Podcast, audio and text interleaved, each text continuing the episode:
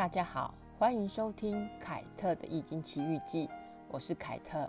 凯特现在很舒服，每天可以一觉到天亮，不用担心什么时候会被情绪勒索，要我去跟谁说些什么，要我去跟谁问些什么。原来是这些压力让我晚上睡不安稳，常常半夜醒来的原因。现在所有的事情都告个段落了。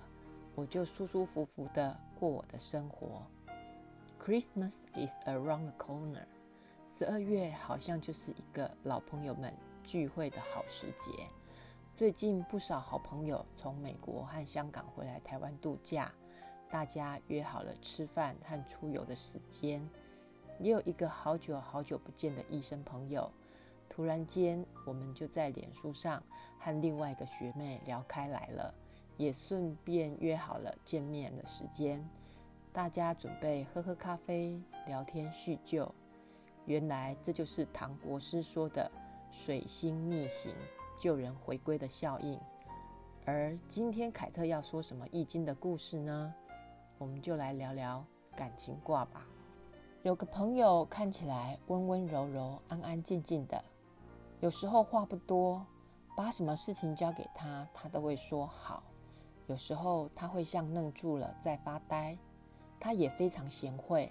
每天上班的时候，我都可以喝到他手冲的咖啡。他也会问我们中餐想吃什么，然后自己走去帮我们买回来。后来发现他会有某一些坚持，那个坚持是可以用解释清楚来提醒他的。所以温柔贤惠，而且什么事情都说好的他。其实，在某个部分是有他的坚持的。有一天四下无人的时候，他突然跟我说，他想占一百一十二年的感情运势卦。我答应他了，因为一个这么温柔贤惠的女生，应该会有好的姻缘吧。隔天一早，做好我的早课，我就帮他占卦。结果占到山峰古卦六四爻。卜卦虽然不是易经的四大难卦，却也不是一个很好的卦象。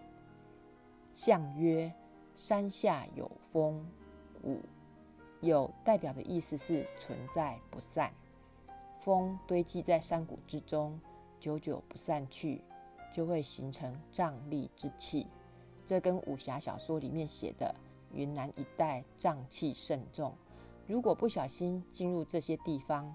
常常就会被蛊毒所伤，蛊就是蛊惑的意思，所以对这个朋友来说，感情就像蛊毒一样。解卦的时候，我的直觉是，他应该曾经被感情的蛊毒所伤。六世爻说：“欲父之蛊，往见令。”象曰：“欲父之蛊，往未得也。”欲指的是宽容对待，往代表的是用这样子的方式继续走下去。虽然这边讲的是父亲，但是也可以是一个男性的象征。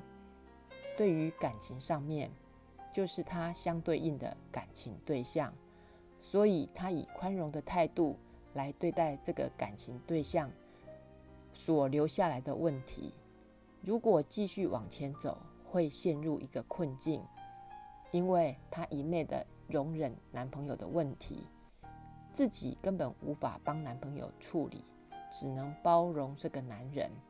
如果继续走下去的话，朋友自己会遇到困难，受到批评，甚至于受到伤害，在感情上是不会有所收获的。我直接问这个朋友说。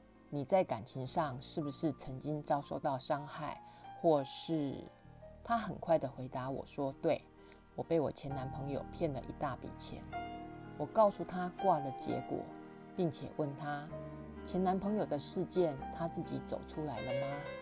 他沉默没有回答。